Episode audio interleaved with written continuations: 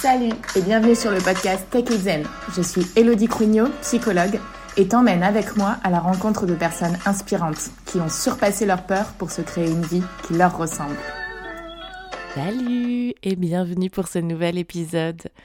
Alors, euh, on va pas se mentir, au moment où on le diffuse, le froid commence bel et bien à arriver. J'espère que ça va et que cette baisse des températures ne fait pas baisser ton moral.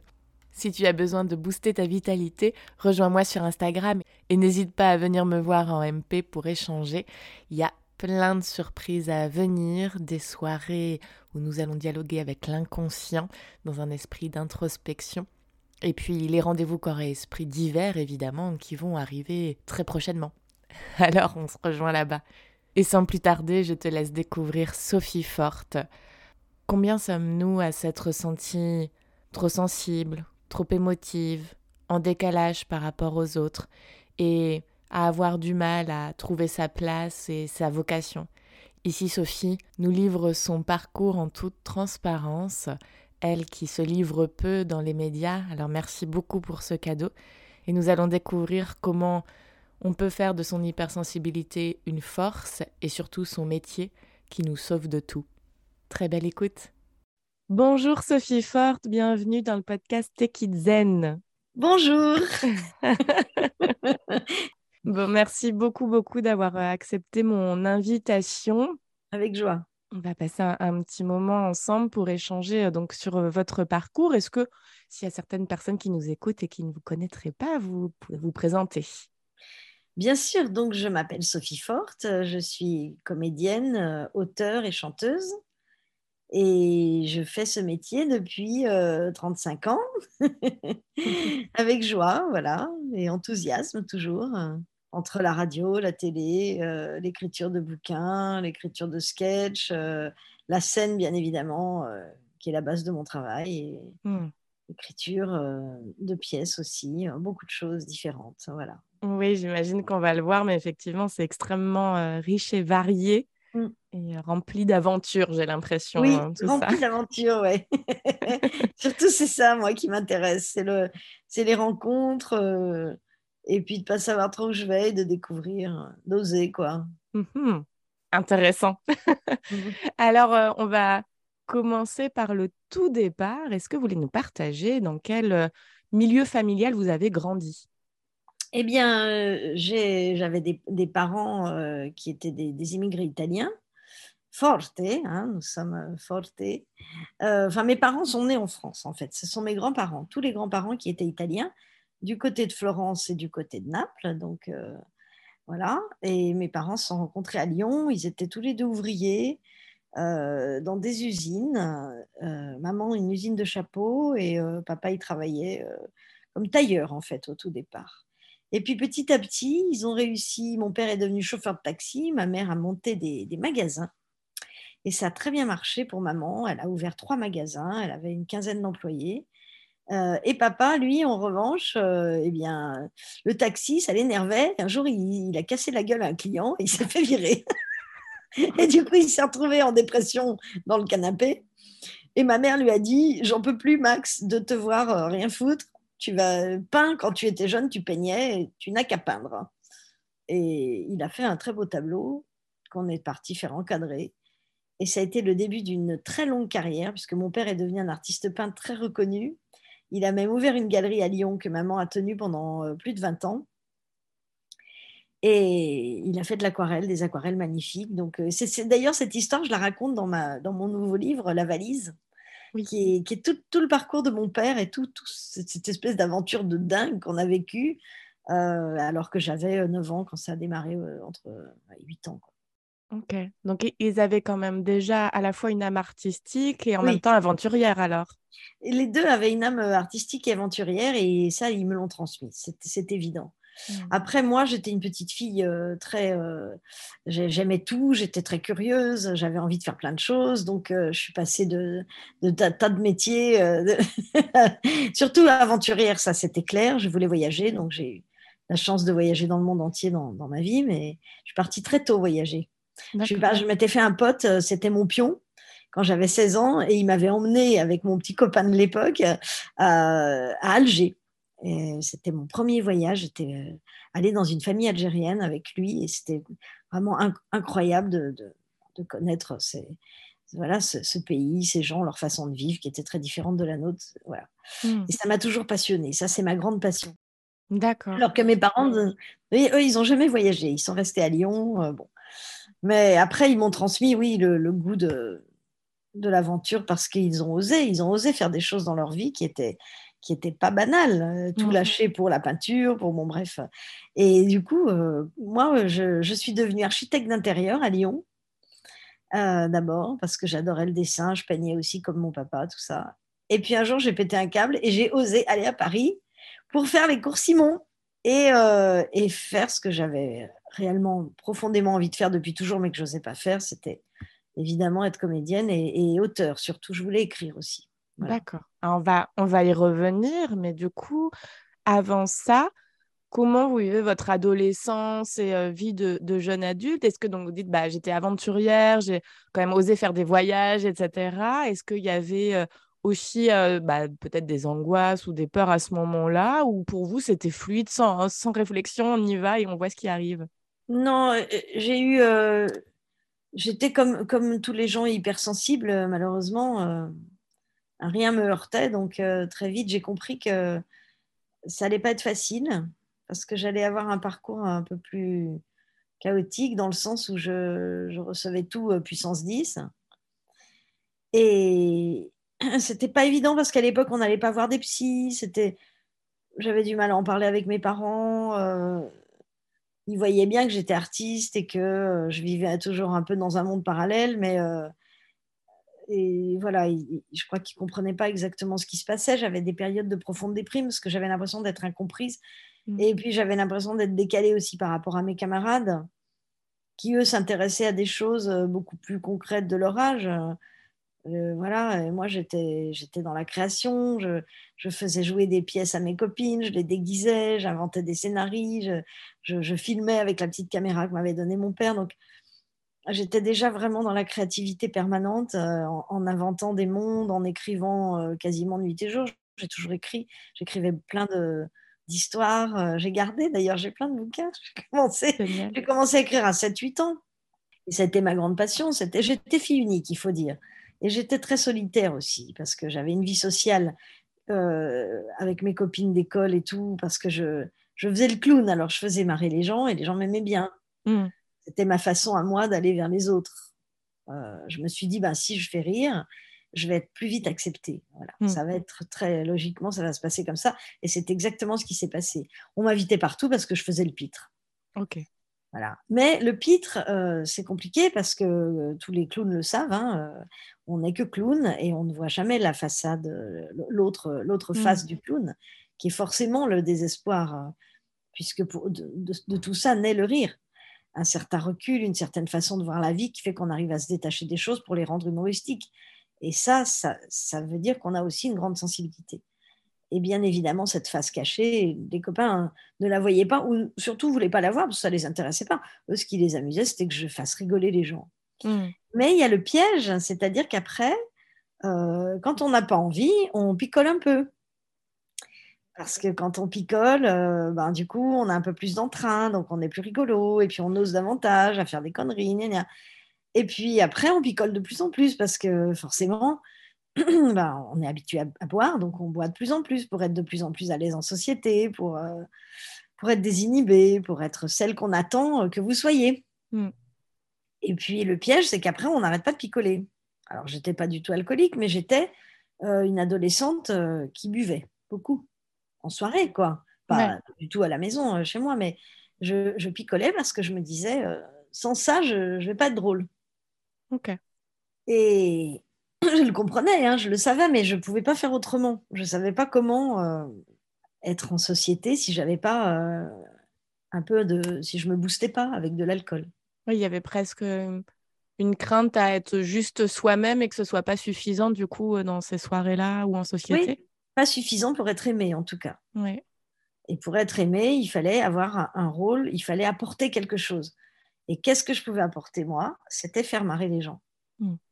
Donc, pour ça, euh, bah, je, faisais tous les sacrifices finalement. Hmm. Parce que j'étais une jolie fille quand j'étais jeune. Euh, j'étais mignonne, j'étais très avenante, mais comme j'étais le clown de service, eh bien, ma, beauté s'effaçait derrière euh, cette image aussi. Je me faisais pas trop draguer par les gars parce que les gars, ils draguaient pas la petite rigolote. Oui, l'adolescence, ben voilà, c'était ça, se faire accepter, se faire aimer. oui voilà, valider en fait quelque part euh, dans une bande, dans, un groupe. Il faut dire que j'étais dans des écoles qui étaient des écoles assez bourgeoises. C'était euh, le Sacré-Cœur des Chartreux et puis Saint-Marc, une école jésuite. Il y avait, on était dans le centre de Lyon. Donc moi, venant d'une famille euh, pas du tout aisée, vivant à la Croix-Rouge, on était à la Croix-Rouge, pas la Croix-Rouge, ça va mal. la Croix-Rouge, on était descendu pour avoir un bel appartement dans le centre. Hmm. On avait changé de classe sociale en fait. Euh, sauf que moi, j'étais pas du tout une enfant de, Bourges. Euh, et j'étais pas une de Schmoll de la Tarte, j'étais, j'étais rien du tout, j'étais fortée. Et je côtoyais beaucoup de gens qui étaient, eux, euh, de famille, très, très vieille famille lyonnaise, très bourgeoise, avec, voilà, très ancrée à Lyon, etc. Alors, euh, il fallait s'adapter. Euh, mais j'étais quand même différente. Hmm.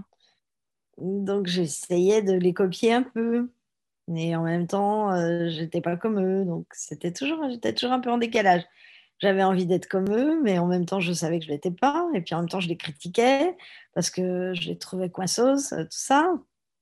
Il y avait les rallyes, tous ces trucs. Enfin, c'était voilà, c'était très codé en fait. Hein. Ils étaient habillés d'une certaine façon, euh, parlaient d'une certaine façon, donc c'était tout était très codé. Et moi, j'avais pas ces codes, donc je j'essayais toujours de naviguer entre ce que j'étais vraiment profondément, euh, c'est-à-dire pas tout ça, et, quand même l'être parce que j'avais envie d'être euh, intégrée. Bien sûr. Alors, je, voilà, c'est pour ça que c'est comme ça que je me cherchais. Mais moi, je, je m'étais trouvée finalement parce que grâce à l'écriture, je savais parfaitement qui j'étais. J'avais déjà fait mon travail euh, personnel, dirais-je, euh, et, peut-être même psychanalytique, à travers mon travail d'écriture. D'accord. Qui avait commencé très tôt. Une espèce d'introspection permanente, genre journal, mais pas réellement, parce que j'avais déjà commencé à travailler mes, écrits comme euh, des histoires avec un titre, un début, une fin. C'était très structuré, disons. Oui. Chaque histoire était euh, une histoire que j'avais vécue euh, ou que vivaient mes parents, mais avec un thème. C'était comme des petits sketchs, en fait, déjà, ou des nouvelles, si vous voulez. Mais ces nouvelles me permettaient, moi, de faire le point sur ma vie régulièrement. Parce que forcément, quand on écrit, on a le recul nécessaire pour pouvoir transmettre et analyser les choses. Sinon, l'écriture n'a aucun intérêt. Donc, c'est ce que je faisais en permanence. ça me permettait, moi, d'être complètement bien dans ma peau quelque part parce que je savais parfaitement qui j'étais, ce que je valais, euh, quelles étaient mes qualités, mes défauts. Mais pour m'intégrer, j'étais obligée de jouer un autre personnage, que je m'étais inventé d'ailleurs. C'était un peu comme un double, euh, c'était un faux self. Hmm. C'était assez intéressant parce que c'était déjà de la comédie. C'est vrai. Euh, à l'époque. C'est pour ça qu'après, j'ai eu beaucoup d'amis qui ont, qui ont inventé un personnage fictif et qui l'ont joué sur scène dans, dans mon métier. Et moi, j'ai toujours euh, j'ai jamais accepté de faire ça, j'ai jamais voulu, parce que dès qu'un personnage euh, marchait bien à la télé ou à la radio et que les gens commençaient à m'appeler comme le nom du personnage, je l'arrêtais immédiatement parce que je ne voulais pas revivre euh, cet enfermement, en fait. et c'est pour ça aussi qu'on m'a toujours dit, mais toi, tu brouilles les pistes, tu devrais être beaucoup plus connu parce que si tu avais toujours enfoncé le clou au même endroit, eh bien maintenant il sera enfoncé au lieu d'en enfoncer plein tout le temps. Et, je dis, mais c'est ma nature, je ne veux pas être enfermée. Je ne supporte pas euh, l'image, le truc, euh, la le cloisonnement. Le... Hmm. Toi, t'es celle-ci, t'es celle-là. Ça m'a toujours fait chier. Donc, c'est vrai qu'à la télé, à la radio, j'ai toujours diversifié énormément mes personnages et même dans mon travail d'écriture maintenant, dans mes pièces euh, ou dans mes chansons même, je, c'est très varié. Parce que cet enfermement, je l'ai connu. J'ai été cette petite personne rigolote pendant des années et je ne peux plus. Oui, parce que finalement, euh, c'était l'un de vos points forts dans votre métier, euh, d'être quand même bah voilà, une actrice, humoriste, donc d'avoir ce côté rigolote, mais vous vouliez ne pas être considérée que comme ça, c'est ça?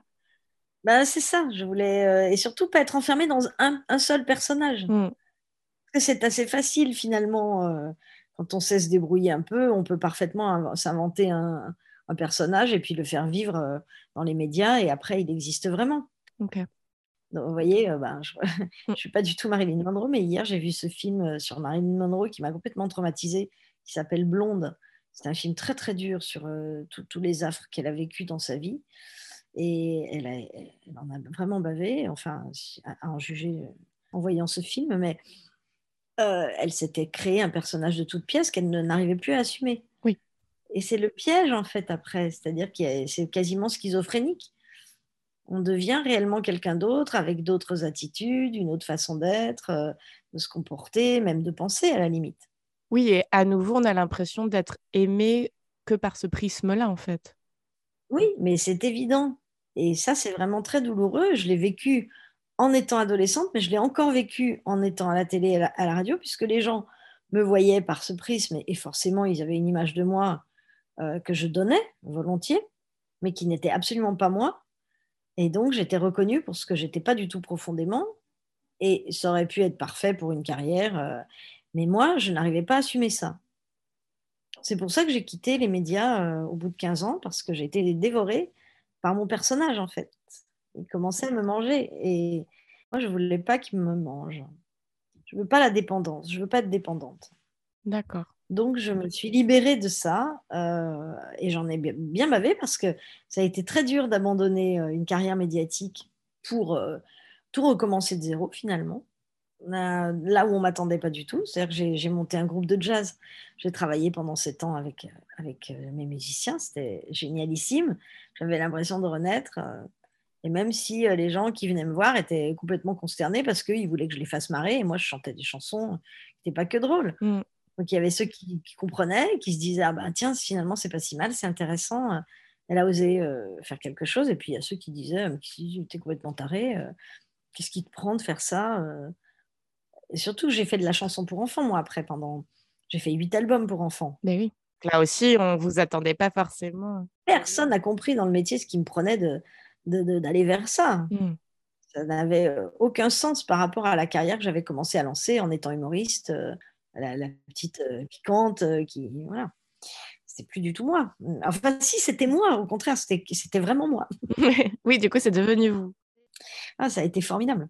C'était surtout au départ pour faire marrer mes filles, et puis finalement, c'est devenu euh, une vraie carrière, quoi. Ok, donc du coup, effectivement, il y a vraiment cette hypersensibilité en vous avec à la fois des, des moments d'aventure puis des moments de creux, si je comprends bien. Et du coup, vous devenez Enfin, vous faites des études d'architecte intérieur. Et là, c'est quoi? C'est que finalement, ça ne vous correspondait pas et vous vous en êtes rendu compte? Vous vous ennuyez dans ce milieu-là? Ben, Disons que je me suis très vite rendu compte que pour être moi-même euh, architecte et, faire ce que j'aimais, c'est-à-dire créer, créer des espaces, c'est ça qui m'intéressait, moi, c'était créer des espaces et de la décoration. Réinventer des univers, en fait, c'est ça qui me plaisait dans ce métier. Or, je me suis très vite rendu compte que pour en arriver là, il fallait euh, des années de, de, travail pour un archi à recopier des plans sur calque, donc c'était chiantissime. Moi, j'étais nulle en calcul, euh, j'étais une très piètre architecte, il faut le savoir, j'avais des idées. C'est pour ça que j'avais été engagée pour mes idées, et finalement, je faisais que recopier les idées des autres. Mmh. Donc, ça n'avait pas de sens. Et je disais ça à mon, à mon patron, en lui disant, mais quand est-ce que je vais pouvoir créer? Il me dit, bah, quand tu auras créé ton agence. Mmh. comment tu veux que je crée mon agence? C'est hyper long, c'est hyper fastidieux. Et je me suis barrée, quoi, parce que je me suis dit, bah, je, vais, perdre ma jeunesse à, faire ça, alors que finalement, ça ne me passionne pas plus que ça. En revanche, maintenant, j'ai refait des chantiers à Paris, après, euh, pour des amis et tout, qui m'ont laissé carte blanche parce qu'ils ont aimé la déco de mon appart, par exemple, et tout ça. Et je m'éclate comme une dingue. J'en ai fait un rue Mouffetard, d'ailleurs, il n'y a pas longtemps, qui est très beau, donc je suis très fière. Génial. Oui, donc c'était réellement, ça, vous correspondait réellement, mais ensuite c'est la pratique qui qui vous correspondait pas. C'est ça, ça a été rébarbatif, disons, dès le départ. et j'étais pas assez patiente, je pense. Et puis bon, non, et j'ai toujours aussi voulu écrire et jouer. Hein.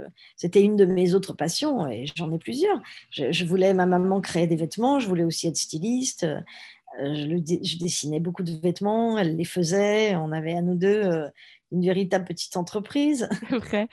Et justement, pas mal de personnes, euh, alors soit ils ont l'impression de s'éparpiller quand on a une sensibilité, quand on a des envies différentes, etc. Donc, du coup, on n'ose pas ou alors on a l'impression de trop s'éparpiller, puis ça peut être des fois mal jugé ou autre.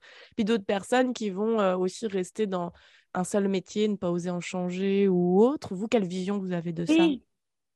J'ai la vision que la, société nous impose des tas de, de, de, dictats, de codes dont, il faut se libérer. Vous voyez, quand on se présente, on dit euh, Bonjour, je suis un chat, qu'est-ce que tu fais dans la vie? C'est la première chose qu'on demande je suis ingénieur en informatique, je suis DRH, euh, je suis euh, peintre en bâtiment. Tout de suite, on est, catalogué. On peut être plein de choses en fait.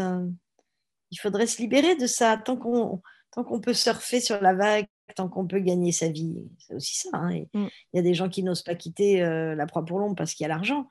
et je le comprends aisément. Et c'était, c'est pas facile. Moi, je gagnais très bien ma vie quand j'étais à la télé et à la radio.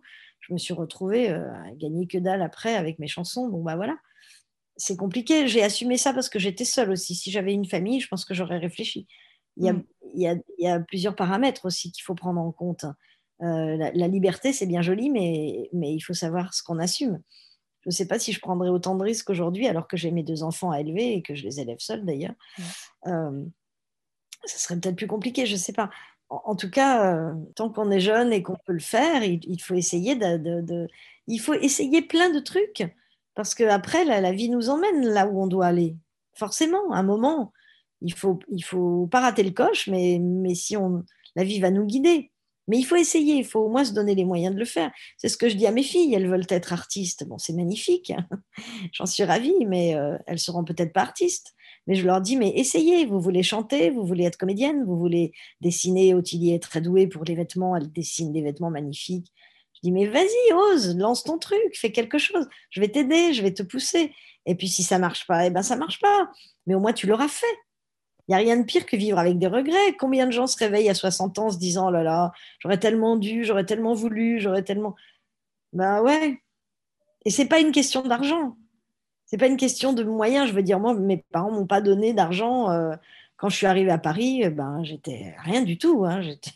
J'avais pas un rond. Euh, je j'ai vécu dans des j'ai vécu dans un hôtel de passe je j'étais pas là, je faisais pas prostituée je, je, vivais au dernier étage d'un hôtel dans, dans, le grenier et c'était génial. D'ailleurs j'étais super bien. Ma mère était venue me voir elle m'avait délogé de là en hurlant en disant mais il y a des putes à tous les étages. Je dis mais je suis bien elles sont hyper sympas.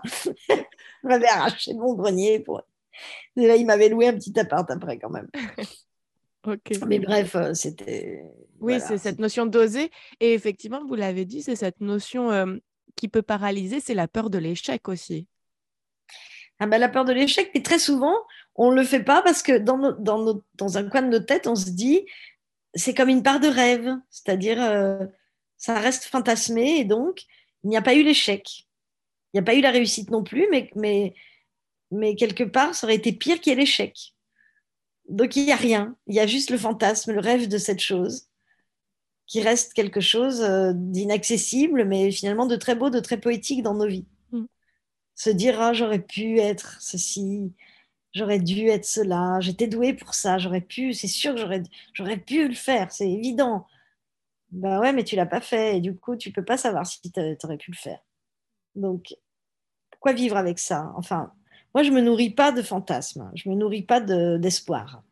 je fais. Et si ça se passe mal, ça se passe mal. Voilà, et je ne vais pas mourir pour ça.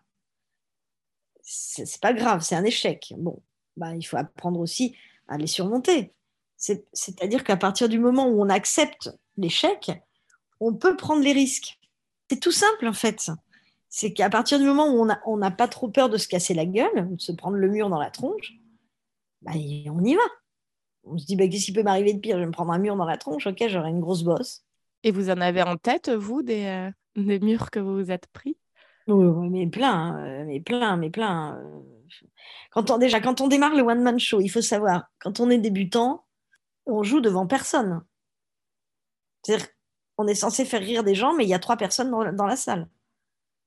Donc déjà ça, euh, pour subir ça, pour vivre ça, et pour s'accrocher et continuer à le faire, euh, il faut savoir s'en prendre, hein, parce que après il y a les critiques dans les journaux, après il y a, et puis il y a tous les échecs amoureux aussi. Mmh. Il y a des hommes que j'ai aimés à qui j'ai déclaré ma flamme qui m'ont qui m'ont rembarré en fait. Hein. et, mais j'ai osé, je suis allée, j'ai dit bah moi je t'aime tout ça. C'est dur, hein C'est dur pour l'ego aussi, c'est-à-dire que c'est aussi beaucoup une question d'ego c'est très dur pour l'ego de, se faire emballer, mmh. euh, que ce soit amoureusement ou euh, dans nos, dans nos métiers. C'est très, très dur. C'est un coup, on se sent une merde, on a l'impression qu'on n'existe plus, qu'on est, qu'on est tué, en fait, qu'on est profondément tué dans notre âme. Mais c'est pas vrai, en fait. Ça, c'est ce qu'on se raconte. Mais c'est faux. C'est juste un échec. Comme on en aura des dizaines dans nos vies, en fait. Si on n'y va pas, il se passe rien des fois. Mmh. La vie ne nous fait pas tellement de cadeaux. Hein. Je connais très peu de gens pour qui, à qui tout est arrivé. Dire c'est très rare de se promener dans la rue et que quelqu'un vous dise oh là là tu vas être la nouvelle star de mon film. enfin, ça arrive. Il y a des destins comme ça. Hein. Pourquoi pas? Mon père, ça lui est arrivé. Il a quand même. Ma mère a porté un tableau à encadrer alors que mon père voulait pas peindre et qu'il avait fait un truc avec euh, mes, mes, gouaches d'enfant. Elle est allée le porter à encadrer. Le gars était un agent d'artiste. Il a encadré le tableau. Il a dit votre mari est un génie. Il l'a mis en vente. Il a organisé une exposition. Il a tout vendu. Et mon père a exposé dans le monde entier. Il a gagné les plus grands prix sans jamais sortir de son canapé. Bah, c'est quand même incroyable. Ça, c'est un destin. Voilà. Ça, c'est un destin de vie avec, voilà, euh, tu fais rien et tout t'arrive. Ça arrive, ça existe. Voilà, j'aurais bien voulu que ça m'arrive, mais moi, ça ne m'est pas arrivé. Ça, ne m'est jamais arrivé. Mm. Tu fais rien, tout arrive, ne, m'est jamais arrivé. C'est-à-dire que moi, j'ai toujours, je suis allée chercher et euh, c'est arrivé ou pas. Je trouve ça important de le dire parce qu'il y a toujours cette euh, différence entre ce qu'on voit dans les médias, à la télé, à la radio et la réalité finalement. Effectivement, non. La réalité, c'est comme ça. Mais non, mais la réalité, c'est qu'il faut se bouger le cul, c'est tout. Hein. je vois pas d'autre solution. Je, connais peu de gens qui, attendent dans leur canapé à, qui on promet la gloire. C'est pas possible. Mm. Il faut être réaliste. Il faut se donner les moyens. Et après, la vie décide ou le, le, talent décide aussi. Hein. On peut s'acharner euh, toute une vie à vouloir faire quelque chose qui n'est pas euh, pour, lequel on n'est pas doué. Et malheureusement euh, l'acharnement non plus c'est pas bon. Il faut qu'on se rende compte à un moment qu'on ait assez de recul sur soi-même pour se dire bon bah là visiblement ça fait 20 ans que je fais le même truc.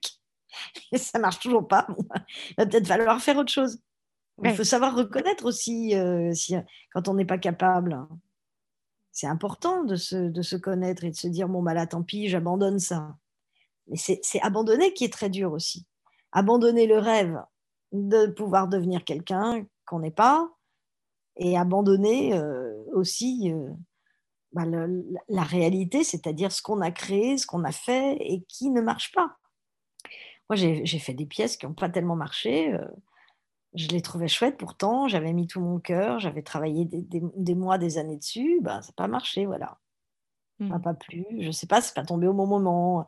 J'avais écrit une pièce sur le chamanisme que je trouvais, euh, enfin que je trouvais bien. Bah oui, je l'avais écrite, mais qui avait quand même du succès.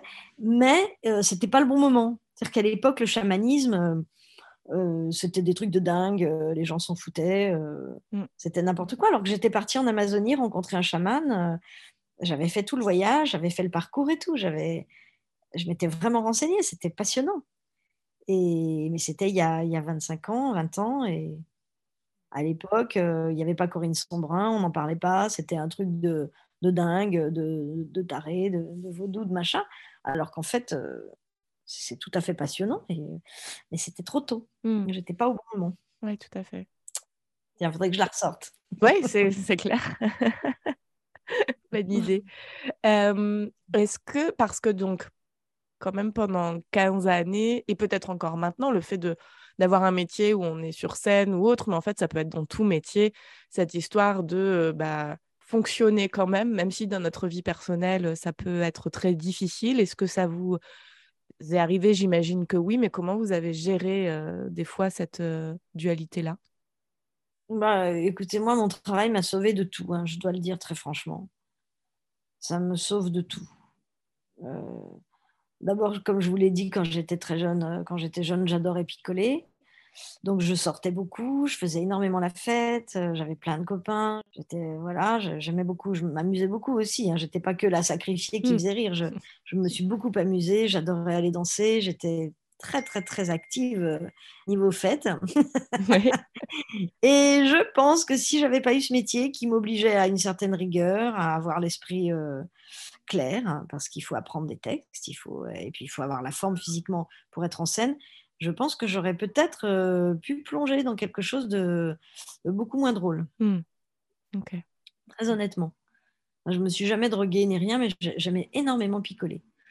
Mais l'alcool festif est très dangereux. Et ce métier m'a sauvé de ça, ça c'est évident. Il m'a sauvé aussi de beaucoup de déboires amoureux parce que j'en ai eu et que je me suis toujours euh, requinquée, disons, euh, en travaillant. Ça a été ma bouée de sauvetage et voilà, mes enfants aussi m'ont sauvé, euh, mes amis m'ont sauvé, les voyages m'ont sauvé mille fois.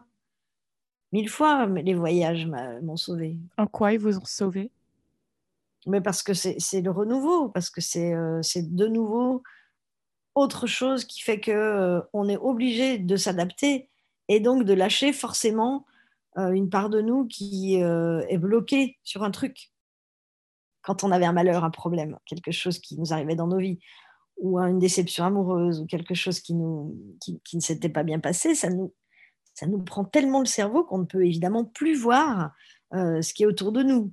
On ne voit plus le positif. Ça, nous, ça nous mange complètement la tête. Or, moi, je parlais des... Alors après, il y a la fuite dans, bah, dans, l'alcool, dans les psychotropes, dans toutes ces choses-là qui font que le cerveau peut se libérer il y a, mille choses. Il y a le yoga, il y a, les retraites euh, spirituelles, etc. Il y, a, faire la fête, il y a tout ce qui fait qu'on essaie de se libérer le cerveau. Mais moi, les voyages, pour moi, ça a été euh, aussi pour réparer des choses et ça a été aussi pour vider ce cerveau de ces choses, de ces ombres, de ces choses noires. Parce que d'un coup, il était euh, forcément intéressé par d'autres choses. Alors, bien sûr qu'on s'emmène soi-même en voyage, il ne faut pas se leurrer. On emmène aussi nos problèmes. C'est pas. Mais le fait d'être tout le temps sollicité par des choses nouvelles et d'être obligé aussi de se bouger pour. Parce que quand je vous parle de voyage, je ne vous parle pas du Club Med. Hein. Moi, je partais sac à dos. Euh, j'allais visiter des pays parfois toute seule. Je suis allée marcher dans l'Himalaya, j'ai vécu chez des Inuits, chez des Bushmen. Enfin, j'ai fait des trucs vraiment euh, extrêmes, même parfois. J'ai passé le Cap en voilier, j'ai fait des trucs. Et c'était des voyages qui m'obligeaient à avoir tous mes sens en éveil, parce que même parfois, j'ai risqué ma peau. quoi. Mmh. J'ai vécu des trucs un peu, un peu assez forts, mais qui m'ont obligée d'un coup à à chasser cette, bête euh, qui me mangeait le cerveau. Et ça a été pour moi un, moyen extrêmement libérateur. La scène fait ça aussi. Je veux dire, quand on est sur scène, euh, il n'y a plus rien qui existe que ce moment présent-là, qui est de jouer la comédie et de surtout d'être le personnage qu'on incarne. Donc, forcément, la scène, c'est galvanisant, c'est extraordinaire aussi pour ça. Bien sûr, il y a les applauses, il y a on m'aime, c'est merveilleux, je suis belle et tout, mais c'est pas ça du tout en fait. Là, moi, ce qui m'intéresse dans, dans, le fait d'être en scène, c'est que je n'existe plus. Je deviens quelqu'un d'autre et je deviens quelqu'un d'autre qui n'a pas mes problèmes à moi. Donc pendant une heure et demie, c'est une, c'est comme une méditation en fait. Mmh. C'est-à-dire que je pars dans un univers parallèle et qui est extrêmement libérateur. Et d'ailleurs, je sais que quand je sors de scène, euh, je suis extrêmement apaisée, je suis extrêmement bien. Les meilleurs moments, d'ailleurs, là où je suis le mieux, je crois, c'est quand, euh, c'est quand je sors de scène et que j'ai eu cette respiration, en fait, quelque part, qui a fait que j'ai pu être euh, libérée hmm. de, mes problèmes. Alors, tout le monde ne peut pas faire ça, hein. c'est pas un conseil que je donne à tout le monde. Non, il faut trouver son truc à soi, finalement. Il faut trouver son truc à soi. Je vois ma fille, quand elle se met à peindre, elle est tellement complètement dans son tableau que, bien évidemment, il n'y a plus rien autour qui existe. Ça peut être un sport, ça peut être euh, n'importe quoi qui fait qu'on est, on est concentré sur autre chose le cerveau est malin, hein, il, nous, nous, emmène euh, parfois là où on ne veut pas du tout aller. Donc, euh, il faut réussir à le, à le détourner de, ces zones d'ombre. Donc là, il y a trois choses que je note dans votre parcours qui vous ont beaucoup aidé. C'est l'écriture, mais l'écriture même euh, introspective, d'aller en, profondeur, le mouvement, mouvement du corps, bouger, euh, faire des choses, oser, et la créativité. Bien sûr, et les rencontres aussi, qui font qu'on rencontre des gens qui peuvent changer nos vies, qui peuvent être passionnants, qui peuvent nous, nous emmener là où on ne s'attendait pas à aller. Vous avez des exemples de rencontres comme celle-ci? Bah, J'en ai plein, les, rencontres qui ont, qui ont, jalonné tout mon parcours artistique. Laurent Ruquier, quand je l'ai connu, qui m'a demandé de venir avec lui dans l'équipe de Rihanna Ciré à la radio. Michel Drucker qui m'a accepté dans son équipe pour qui j'ai travaillé pendant longtemps. Après, il y a eu bah, mon mari, bien sûr, Éric Bouvron, avec qui j'ai créé énormément de spectacles qui m'a ouvert euh, l'esprit aussi sur d'autres voyages. Il venait d'Afrique du Sud, c'était passionnant. Euh, des gens, des metteurs en scène avec qui j'ai travaillé, Daniel Mesguiche, que j'adore, qui, qui, euh, avec qui j'ai travaillé sur une pièce. ça a été une révélation pour moi, cet homme, parce que son, son travail m'enthousiasme. C'est un gars génial, il est génial. Éric Bu, avec qui je travaille en ce moment sur euh, Lorsque Françoise paraît. Je suis en tournée avec euh, la, pièce sur Dolto. Mhm. Je joue Dolto d'ailleurs, je joue euh, Madame Dolto, mis en scène et écrit par Éric Bu, qui est, quelqu'un qui est un grand révélateur de talent aussi. en tout cas, ça, ce sont les rencontres artistiques que j'ai faites, les rencontres amoureuses aussi. Mon, mon, premier grand, grand amour avec qui j'ai vécu longtemps et qui m'a initié à la voile avec qui j'ai fait des voyages fantastiques. Euh, voilà, des gens qui vous apportent euh, des choses, euh, mmh. des univers auxquels vous ne vous attendiez pas. Quoi. Et ça, c'est, il faut savoir y aller, il faut, faut s'intéresser à ce que fait l'autre aussi et se dire, tiens, pourquoi pas aller avec lui là Pourquoi pas? Ouais, oser encore une fois aller à la rencontre, s'ouvrir à l'inconnu aussi. quoi. Ouvrir à l'inconnu, oui. Avec du coup là ce, recul que vous avez sur ce parcours, vous dites que qu'est-ce qui vous a renforcé ou peut-être parfois fragilisé, mais quels ont été un petit peu ces, points forts pour vous? Les points forts, c'est que j'ai réussi quand même à tenir la barre pendant 35 ans, à, faire, à faire ce métier, quasiment sans jamais faillir, c'est-à-dire que je ne me suis jamais arrêtée de travailler même enceinte, euh, même en allaitant mes enfants euh, et même malade parfois, j'ai continué. Et je me suis jamais découragée alors qu'il y a eu des moments de creux. C'est-à-dire qu'à chaque fois que j'ai changé et que j'ai voulu essayer autre chose, il y a eu un creux. Ça a fait ça, disons, tout le temps. Voilà. C'est mon métier, ma, carrière, elle est comme ça. Elle est comme ça parce que j'ai accepté que ça descende aussi. Parce que ce métier me plaît et me passionne, mais ce n'est pas tout dans ma vie il y a beaucoup de gens autour de moi qui ne vivent que pour ça. C'est une obsession. Il y a d'abord l'obsession de la réussite, qui, euh, les mange complètement, de l'idée qui se font de la réussite d'ailleurs, parce que ce n'est qu'une idée qu'on s'en fait. Hein. La réussite, pour moi, c'est pas du tout euh, être très très connu et signer des autographes, euh, absolument pas.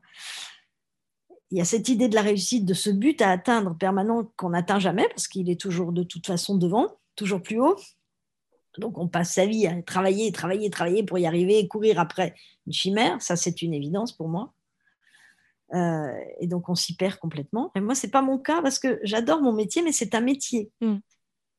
Euh, il y a plein d'autres trucs qui me passionnent dans ma vie. Donc je pense que ça m'a toujours aidé à rebondir parce que j'avais d'autres passions euh, voilà, qui étaient tout aussi fortes. Ma, famille, par exemple, avec qui je peux rester des jours à rien faire, être seule avec mes enfants, à nous balader, échanger, euh, voyager aussi. J'ai beaucoup voyagé avec mes filles. Je les ai emmenées dans des, tas d'endroits incroyables.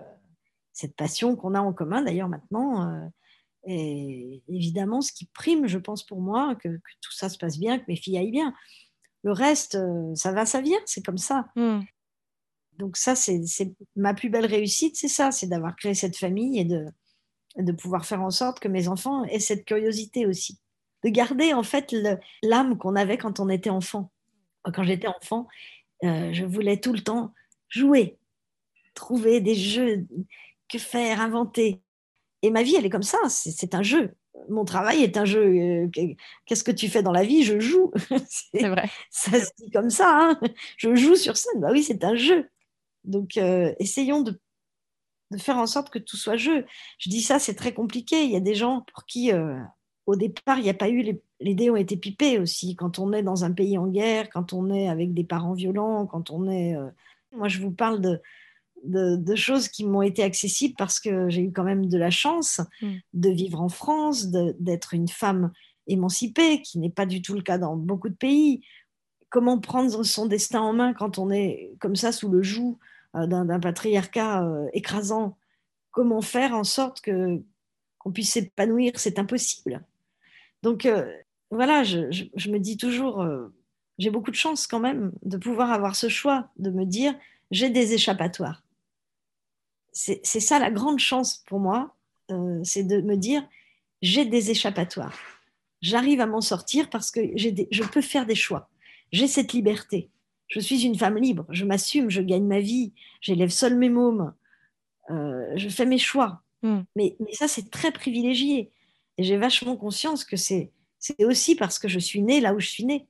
Et le fait que, euh, effectivement, on est dans un, pays où, si on a cette curiosité, cette euh, confiance en la vie aussi, eh bien, il y a tellement de choses possibles. Donc il faut oser, effectivement, il faut oser assumer, il faut oser être qui on est, il faut oser parce qu'on n'a qu'une vie. Et ça passe très très vite. Oui. Très très vite, parce que procrastiner, on dit comme ça, ce n'est pas la vie. C'est la vie, c'est faire, c'est aller. Aller, pour moi. Après, je n'ai pas de leçon de vie à donner non plus, mais puisque vous me posez des questions, je vous réponds. Tout à fait. Pour moi, comment s'en sortir? Allez, fais essaie des trucs. N'importe quoi. Un truc à côté de chez soi, il y a un centre de yoga, vas-y, peut-être ça va te faire du bien. Tu vois un truc pour une retraite, ça t'intéresse, tu te dis pourquoi pas, vas-y. Tu veux faire du pipeau, euh, du, de la flûte, de la danse, euh, même à 60 ans, on s'en fout, vas-y. Qu'est-ce que ça peut faire? De toute façon, on va tous mourir, alors. Euh. non, mais sans rire. Mais c'est hyper important. Il faut le savoir, ça, c'est ça.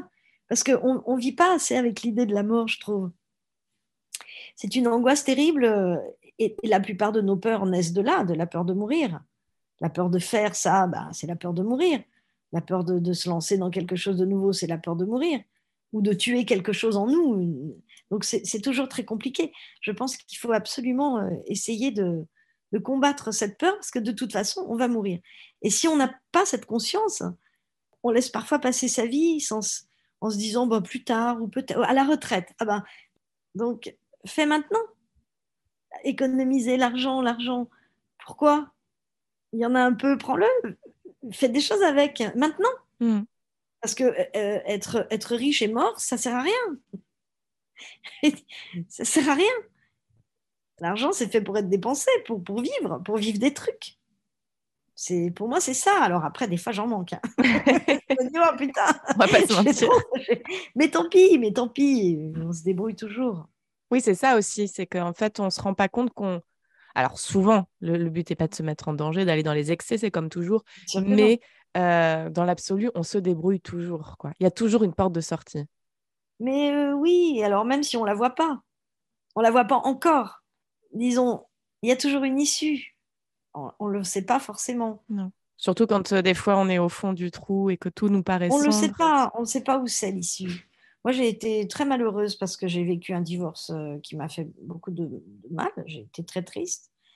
Euh, vraiment, il n'y a pas d'autre mot. J'ai été très triste, en fait. Et cette tristesse, ce chagrin, c'est vraiment un chagrin. J'ai fait une pièce là-dessus qui s'appelait Chagrin pour soi, où j'ai matérialisé mon chagrin. C'était un très bel homme qui un jour sonnait à ma porte et venait s'installer chez moi et me montait sur le dos. L'idée a été beaucoup euh, pompée depuis, mais bon, en tout cas, j'ai fait cette pièce qui a très bien marché d'ailleurs euh, avec Virginie Lemoine, qui, qui m'a aidé à l'écrire et avec qui j'ai qui a fait la mise en scène. Et c'était une pièce euh, complètement salvatrice parce que ça dématérialisait le chagrin et ça a aidé les gens. Les gens qui sont venus voir la pièce m'ont dit mais, mais oui, mais maintenant je vois les choses différemment, j'ai ri, j'ai pleuré, ça m'a provoqué des émotions, etc. Euh, le chagrin, euh, c'est très difficile de s'en débarrasser. Et le mien, il est resté très longtemps. Il, est encore un peu là d'ailleurs. Hein. J'ai du mal à m'en débarrasser. Et pourtant, ça fait euh, presque sept ans que, c'est arrivé, on s'est séparés. Et le chagrin est là quand même encore. Alors, je ne peux pas m'en débarrasser. Je pense que je vais vivre avec, à mon avis. Mais je peux l'apprivoiser. C'est-à-dire lui dire, ben, écoute, tu es là, voilà, tu es mon chagrin, tu es dans ma vie. Ça m'est arrivé. Il y a des gens qui ont des gros, gros chagrins euh, aussi, pour d'autres raisons. Je vais essayer de t'apprivoiser. De temps en temps, tu vas ressurgir, tu vas me bouffer, tu vas essayer de, m'étrangler. Mais moi, je, sache que je ne vais pas me laisser tuer. Je vais me battre. Donc, tu as un adversaire en face de toi. Tu vas pas me tuer. Tu vas être comme un loup qui va vivre à mes côtés. Je vais t'apprivoiser, je vais te dompter. Et tu vas, tu vas pas me manger. Tu vas pouvoir hurler parfois, ça va me faire peur. Je vais, je vais avoir l'impression que tu reprends le dessus, mais tu gagneras pas.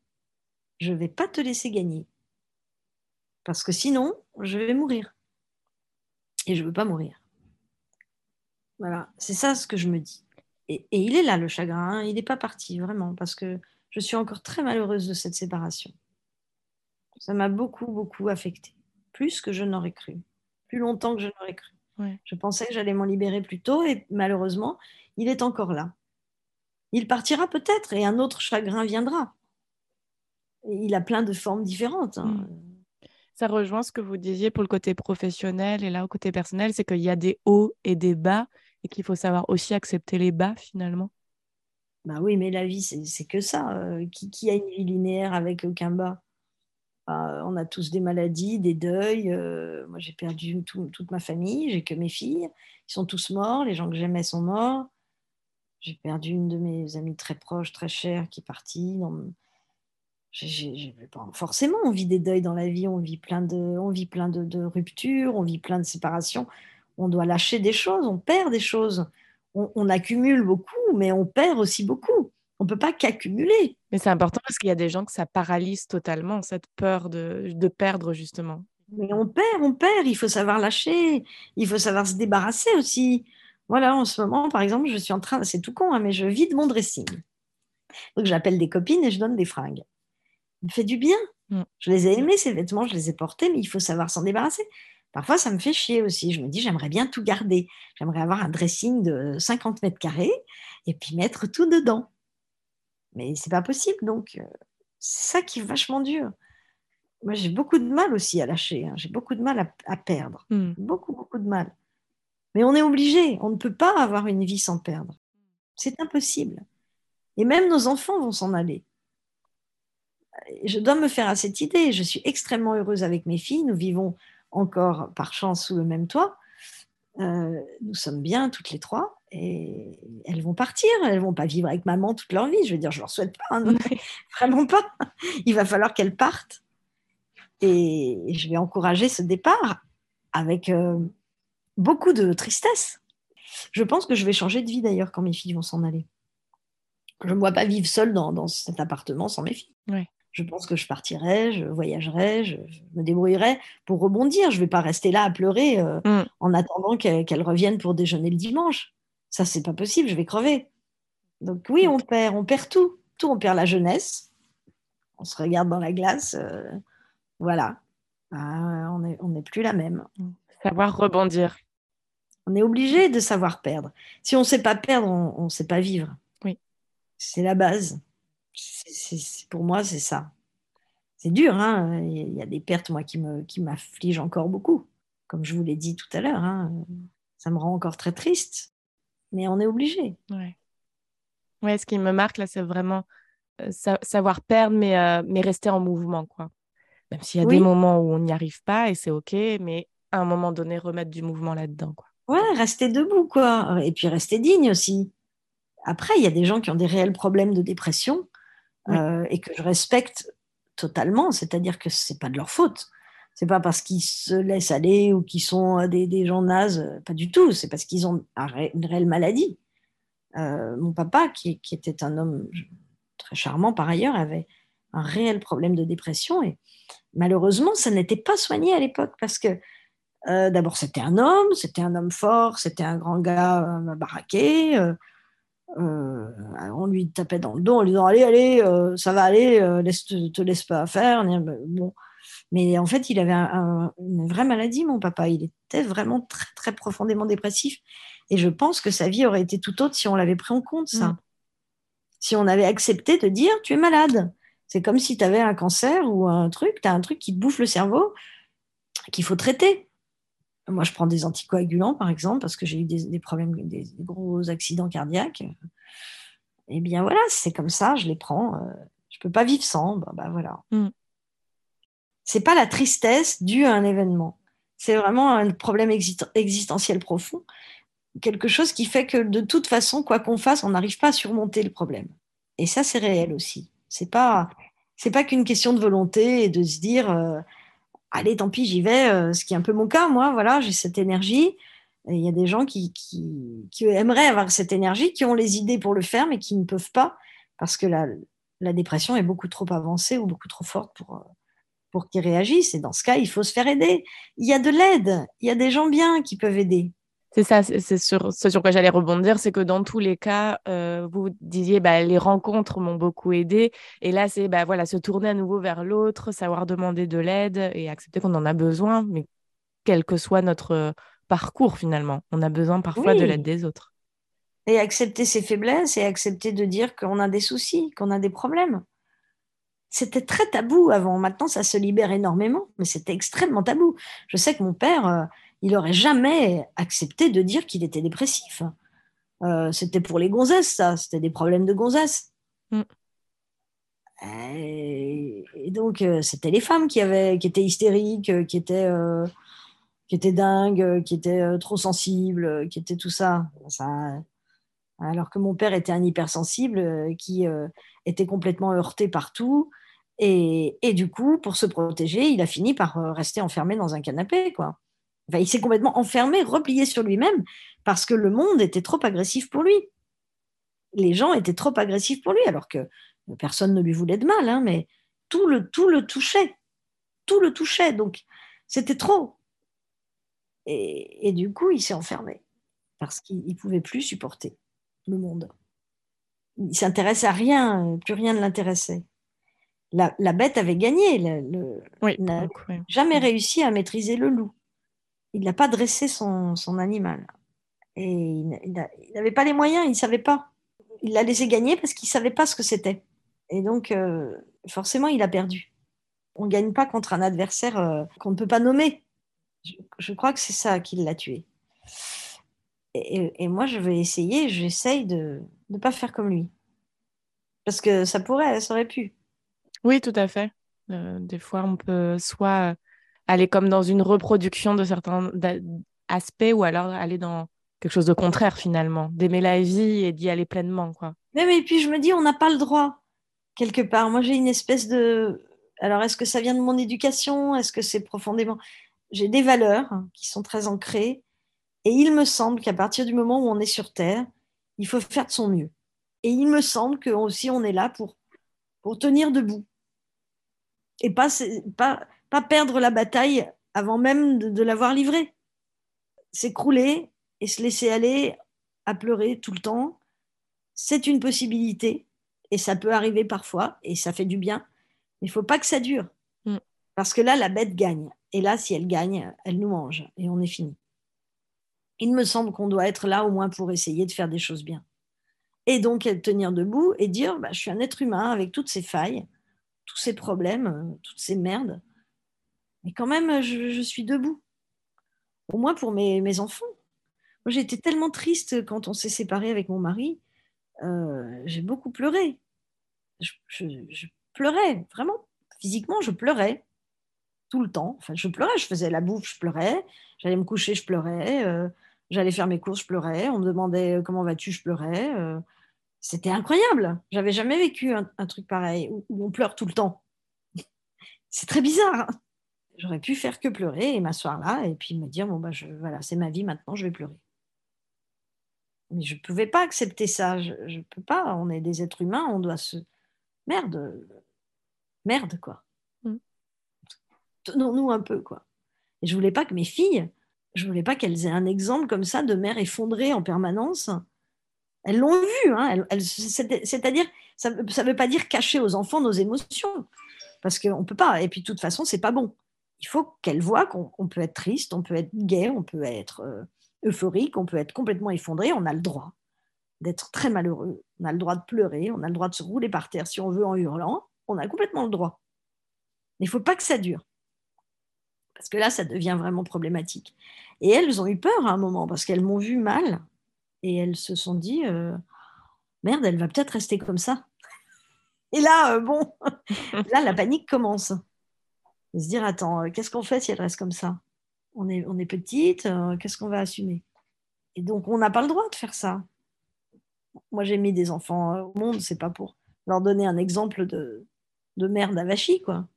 C'est pas possible. Hmm. C'est pas possible. Voilà.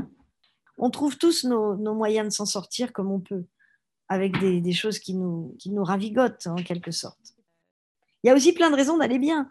Je veux dire, euh, il faut quand même les voir aussi. Et c'est cette capacité à les voir qui est importante. Il faut les voir, il faut les chercher. Mm.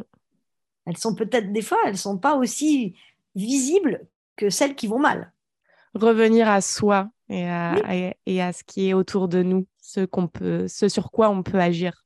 Oui, les relations humaines, nos amis, euh, s'occuper, euh, s'occuper des autres aussi, euh, c'est une façon extrêmement positive d'aller mieux. Oui, tout à fait. Vraiment trouver son, son élément à soi. Bah oui, et se dire, bah, le temps que je consacre aux autres, bah, je pense pas à moi. Du coup, je suis moins dans mes petits problèmes.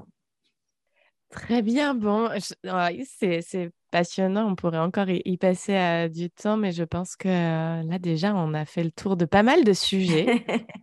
Est-ce que vous avez un dernier mot? Bah écoutez, vive la vie, hein, quelle qu'elle soit.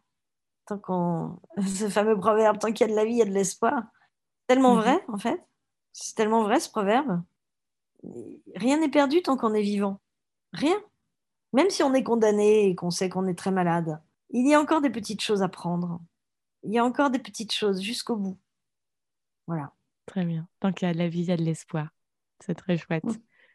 Euh, du coup, vous le disiez, en ce moment, euh, vous êtes euh, une pièce où vous jouez Françoise Dolto. Oui.